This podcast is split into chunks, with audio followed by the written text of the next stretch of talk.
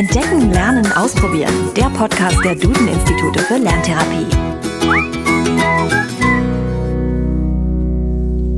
Hallo und herzlich willkommen zu einer neuen Folge von Entdecken, Lernen, Ausprobieren. Dem Podcast der Duden-Institute für Lerntherapie. Mein Name ist Christian Schwarz und ich freue mich, dass Sie zuhören. Heute widmen wir uns der spannenden Frage, wie lernt der Mensch? Wir klären, wie das Lernen im Gehirn funktioniert, welche Lernmethoden es gibt und wir schauen, was am Mythos der verschiedenen Lerntypen und der Rechts- und Linkshänder dran ist. Darüber hat meine Kollegin Janina Brade mit Dr. Martin Korte gesprochen. Er ist Professor für zelluläre Neurobiologie an der TU Braunschweig. Dort erforscht er die Grundlagen des Lernens, unseres Gedächtnisses und dem Vergessen. Als Koryphäe auf diesem Gebiet hat er auch schon einige erfolgreiche populärwissenschaftliche Bücher geschrieben. So hat er zum Beispiel 2019 zwei Bücher veröffentlicht, die zu unserem heutigen Thema Wie lernt der Mensch sehr gut passen. Das erste mit dem Titel Wir sind Gedächtnis, wie unsere Erinnerungen bestimmen, wer wir sind. Und das zweite Hirngeflüster.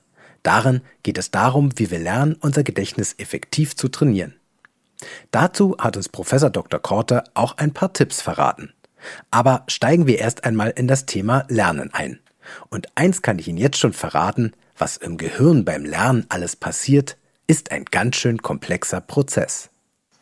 Hallo Professor Korte, wir freuen uns sehr, dass Sie sich Zeit für uns nehmen. In dieser Folge geht es ja darum, wie der Mensch lernt. Können Sie uns daher zunächst einmal leicht verständlich erklären, was beim Lernen in unseren Köpfen vorgeht? Was wir mittlerweile wissen, ist, dass sich insbesondere die Verschaltungsstellen, die sogenannten Synapsen, die Kontaktstellen zwischen Nervenzellen verändern. Das heißt, diese Synapsen, die verändern ihre Stärke, wenn wir etwas lernen, sodass eben so ein gesamter neuronaler Schaltkreis sich verändert, wenn wir etwas gelernt haben. Dem Lernvorgang selber kann man dann auch bis, ich sag mal, auf die molekulare Ebene hinunterverfolgen. Da sieht man, dass dann nicht nur die Kontaktstellen sich verändern, sondern auch das, was eine Nervenzelle an Produkten produziert, die Proteine oder Eiweißmoleküle sich in ihrer Zusammensetzung ändern in den Nervenzellen, die etwas gelernt haben. Aber auch umgekehrt, die gleichen synaptischen Kontakte, die sich verstärkt haben, können sich auch wieder abschwächen. Wenn wir also etwas für längere Zeit nicht machen, dann schwächen sich diese synaptischen Kontakte ab. Das hat was mit der Speicherkapazität unseres Gehirns zu tun, auch damit, dass man ganz viel Energieverbrauch im Gehirn sparen kann, weil diese synaptischen Kontakte unglaublich energieaufwendig sind.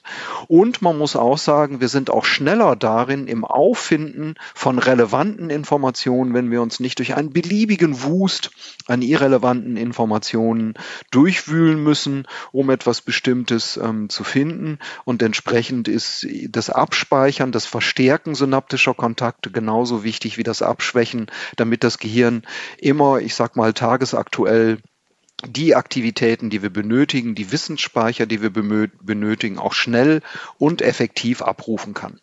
Besonders schwer haben es auch Linkshänder. Zumindest war das früher einmal so.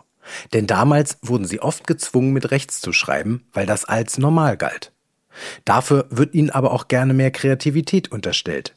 Wir wollten wissen, was ist dran an dem Mythos? Lernen Rechts- und Linkshänder vielleicht sogar unterschiedlich? Nein, daran ist, daran, daran ist nichts dran. Auch wenn Leonardo da Vinci und Martin Korte Linkshänder sind, macht das äh, ihre Gehirne noch nicht per se zu, zu etwas äh, Besonderem. Sie sind in der Minderheit und tatsächlich als Linkshänder muss man bestimmte Dinge immer mehr trainieren als, als andere. Das geht schon damit los, dass man sich mit der Kinderschere nicht umbringt, äh, wenn man sie mit der falschen Hand benutzt.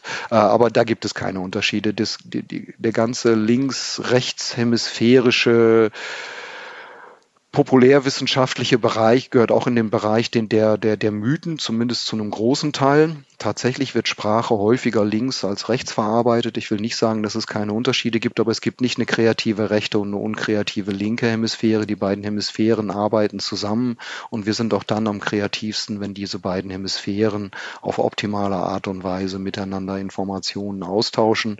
Und hier unterscheiden sich eben auch Links- und Rechtshänder nicht. Wo es Probleme gibt, ist, wenn man zwangsweise links Linkshänder versucht umzutrainieren aufs rechtshändig, rechtshändige Schreiben. Zum einen, weil man sich minderwertig fühlt ähm, auf der anderen Seite, weil dann die Motorik tatsächlich durcheinander kommt, weil man dann einen Großteil seines Konzentrationsvermögens auf das Schreiben selber richten muss und eben nicht ähm, auf, auf den Automatismen des Schreibens, kann auch zu Stottern führen. Also Vorsicht hier, Kinder sollen mit der Hand schreiben, ähm, mit der sie schreiben möchten.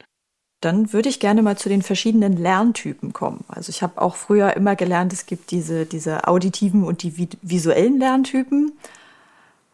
Bin mir aber nicht ganz sicher, ist das ein Mythos oder wie ist da die aktuelle Forschungslage?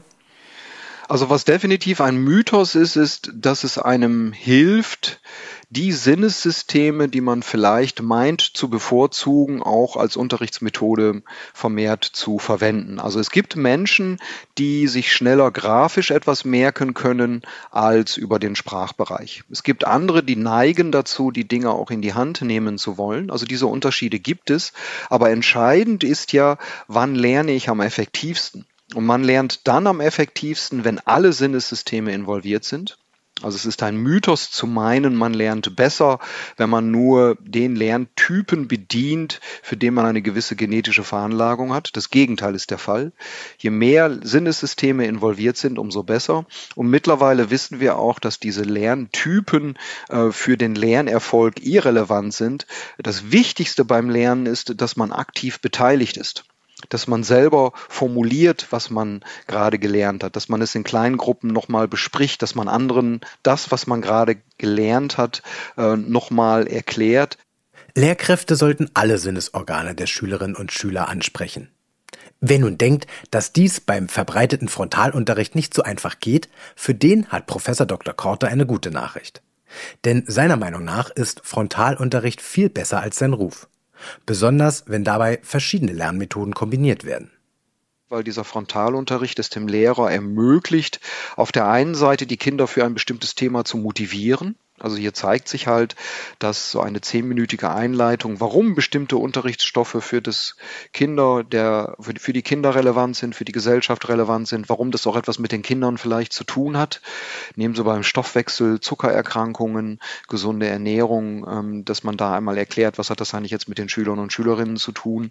Dann gibt es eben die Gruppenarbeit, etwas, was ich sehr schätze, weil jeder hier aktiv involviert werden kann. Und zwar treffen sich in der Gruppenarbeit eben nicht nur die Guten und Schlechten, sondern alle alle sind gemischt und jeder muss jedem was erklären, man muss zusammen was erarbeiten. Vor allen Dingen wird hier die Teamfähigkeit trainiert, etwas, von dem wir wissen, dass es gerade in zukünftigen Berufen intensiv ähm, benutzt werden kann. Dann gibt es natürlich die Eigenarbeit, die man mittlerweile sehr gut eben auch mit digitalen Medien ähm, äh, quasi unter unterstützen kann, wo man sich abfragt.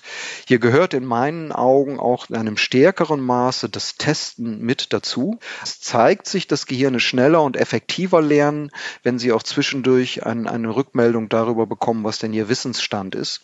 Nur eben in meinen Augen nicht in Form einer Note, sondern in Form einer qualitativen Einschätzung, wo man besser werden muss. Was beim Lernen auch sehr hilft, ist, an verschiedenen Orten zu verschiedenen Zeiten zu lernen.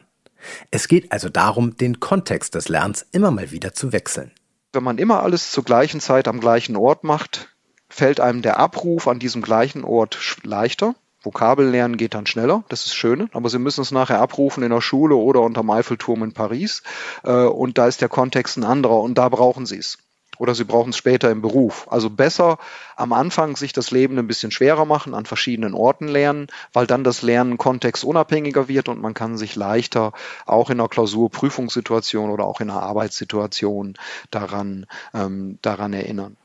Da fällt mir gerade diese eine Lernmethode ein, die ich auch gerne verwende wo man also zum Beispiel seinen Körper mit einbezieht und dann überlegt, in meinen Händen halte ich, also wenn ich mir bestimmte Dinge merken soll, warum funktioniert das so gut? Weil wir eben bestimmte motorische Abläufe assoziativ verbinden mit dem Inhalt. Das können auch mal Rhythmen sein. Ähm, wenn man Dinge aufschreibt mit der eigenen Hand, wird die Motorik des Schreibens und auch die Aktivität, die man dabei hat, assoziiert mit den Inhalten. So weiß man auch, dass Kinder, die das Schreiben mit der eigenen Hand gelernt haben, in Unterschied zu Kindern, die, wie das in Irland vor ein paar Jahren mal probiert wurde, das Schreiben direkt mit dem Tablet gelernt haben und gar nicht mehr handschriftlich und damit auch an einer Tastatur.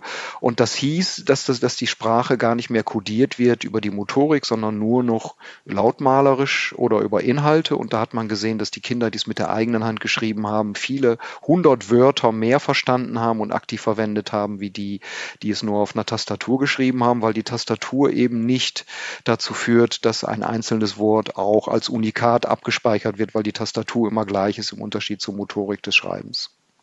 Die digitale Welt hält immer mehr Einzug ins Klassenzimmer. Statt des normalen Unterrichts mit kopierten Seiten, Büchern und Tafelbildern bauen Lehrkräfte immer mehr und mehr Lernmethoden mit Tablets oder Apps in den Unterricht mit ein. Ein heftig diskutiertes Thema, wie Professor Dr. Korte erklärt. Äh, auf der einen Seite gibt es eine Reihe von Untersuchungen, die zeigen, dass es uns leichter fällt, Zusammenhänge zu lernen, zum Beispiel geschichtliche oder biologische, wenn wir diese Informationen über Buchkapitel in einem echten Buch gelesen haben, im Unterschied zum Tablet oder E-Book. Das überrascht einen, weil wenn es doch die gleichen Bücher sind, ähm, warum sollte es dann mit einem realen Buch besser gehen? Einer der Gründe liegt wohl darin, dass evolutiv unsere Gehirne die Gehirnareale, die Ortsinformationen abspeichern, jetzt auch benutzt, um Fakten miteinander in Beziehung zu setzen. Und dass wir aber auch in unseren evolutiv modernen Gehirnen immer noch diese alten Mechanismen des Ortes assoziativ nutzen und man kann sich bei einem Buch besser merken, ob es am Anfang, in der Mitte oder am Ende ähm, der Zusammenhang ähm, erklärt wurde. Das heißt, man hat die inhaltlichen logischen Zusammenhänge, die einem natürlich helfen beim Erinnern, unabhängig davon, ob es das Tablet, E-Book oder ein reales Buch ist, aber wir haben zusätzlich noch die Assoziation, wo war es auf der Seite, war es am Anfang des Buches und wir behalten bei einem dreidimensionalen digitalen Buch auch leichter den Überblick über die Kapitelstruktur. Das nächste Problem, was digitale Medien haben, klingt erst wie ein Vorteil. Und zwar, ich kann ja den Text verlinken. Es hat sich aber herausgestellt, im Schulkontext kann das auch störend sein. Und zwar dahingehend, wenn ich diesen Link anklicke, bin ich mit der Technik des Gerätes beschäftigt und nicht mit der logischen Abfolge dessen, was mir erklärt sein soll. Das heißt, das Gehirn muss sich im Grunde einmal ausklinken aus dem, was es eigentlich gerade verstehen möchte aus dem Kontext und ist mit der Technik des Gerätes kurz beschäftigt. Auf der anderen Seite haben sich digitale Medien auch als positiv erwiesen, vor allen Dingen, wenn sie eingesetzt werden beim individuellen Lernen. Denn das, der Vorteil ist, dass wenn ich 30 Schüler habe, muss eine Lehrkraft eigentlich immer so den Mittelwert der Klasse annehmen. Kann immer nur wenige Schüler daran nehmen, kann nur wenige kontrollieren. Wenn ich aber eine alleine an einem Tablet arbeite oder an einem Laptop und meine Aufgaben erledige in einer Geschwindigkeit, die meinem Niveau entsprechen, vielleicht auch mit kleinen Belohnungen, die so ein Programm für einen dann ausspucken kann, die auf einen zugeschnitten sind, ähm, dann kann ich individueller das abfragen und das trainieren, was die einzelnen Schüler und Schülerinnen auch an Befähigungen haben. Dann würde ich ganz gerne noch wissen, wie so der aktuelle Forschungsstand, ich weiß, es führt jetzt wahrscheinlich ein bisschen sehr, sehr weit, aber zum Thema Lernen ist. Was sind so die neuesten Erkenntnisse, die Sie vielleicht auch selbst überrascht haben? Die neuesten Erkenntnisse sind auf der einen Seite, dass jetzt hatten wir ja ganz viel Homeschooling, ganz viel digitale Medien, die einen Teil der Schule auch gerettet haben zu Hause, aber es zeigt sich eben, dass das den Lehrer in der Schule und die Lehrerin in der Schule nicht ersetzt. Und zwar unter anderem deswegen, weil, ich, weil sie natürlich zu Hause die soziale Situation des Lernens nicht nachstellen können. Und diese soziale Situation des Lernens ist etwas, was unsere Gehirne evolutiv suchen und was auch das Lernen fördert. So hat man festgestellt, dass an den schon bereits erwähnten synaptischen Kontakten, die für das Lernen so wichtig sind, ähm, dass dort nicht nur Botenstoffe und Neurotransmitter ausgeschüttet wird, sondern auch eine Substanz, die Oxytocin heißt etwas, was man als Hormon im Blut schon kannte, so ein Bindungshormon hat man immer gesagt, wird auch an Synapsen ausgeschüttet und zwar immer dann, wenn wir uns sozial eingebunden fühlen. Und wenn immer dieses Oxytocin an Synapsen ausgeschüttet wird, wird das Lernen auch erleichtert. Das heißt, wenn wir uns sozial eingebunden fühlen, lernen wir auch leichter. Das bedeutet eben, wir werden auch zukünftig den Unterricht nicht in Einzelhaft zu Hause durchführen können mit der gleichen Effektivität wie in der Schule.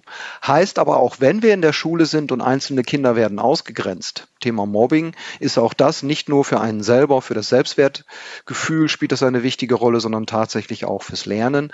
Wir müssen also auch zukünftig beim Lernen den sozialen Kontext, den sozialen Raum, Schule berücksichtigen. Und deswegen ist es eben so wichtig, dass die Kinder jetzt in diesen Schulraum zurückkehren, sich dort wieder bewegen können, weil sie eben im sozialen Kontext der Schule ganz anders lernen, als sie das zu Hause machen. Selbst wenn die Didaktik des Lernens die gleiche ist, spielt das Soziale für unsere Gehirne eine enorme Rolle. Im Übrigen auch bei dem, was wir als Belohnung empfinden. Man meint immer, Noten sind Belohnungen oder irgendwas, stimmt auch. Die größte Belohnung, die unsere Gehirne haben und bekommen können, ist die soziale Belohnung durch eine Anerkennung, nicht nur vom Lehrer, sondern auch vom Mitschüler, von den Eltern, wenn man sagt, boah, das hast du jetzt aber wirklich toll gemacht. Damit sind wir am Ende dieser Podcast-Folge angekommen. Wir hoffen, Sie haben etwas über das Lernen gelernt. Und um gleich ein wenig Oxytocin auszuschütten und so das gerade Gelernte zu festigen, sagen wir anerkennt, diese Podcast-Folge zu hören, haben Sie wirklich toll gemacht. Wenn Sie jetzt noch mehr lernen wollen und noch den ein oder anderen Mythos aufklären möchten, dann hören Sie doch einmal in die Folge 23 rein. Darin geht es um Vorurteile und Mythen bei Lernschwächen. Wir planen gerade auch eine Folge zum großen Thema Schullaufbahn mit Lernschwächen. Darin wird sich alles um den Wechsel auf eine weiterführende Schule, Notenschutz, Motivation und ähnliches drehen. Dazu sammeln wir Fragen von Ihnen, liebe Hörer. Diese wollen wir sammeln und dann in einer späteren Folge beantworten.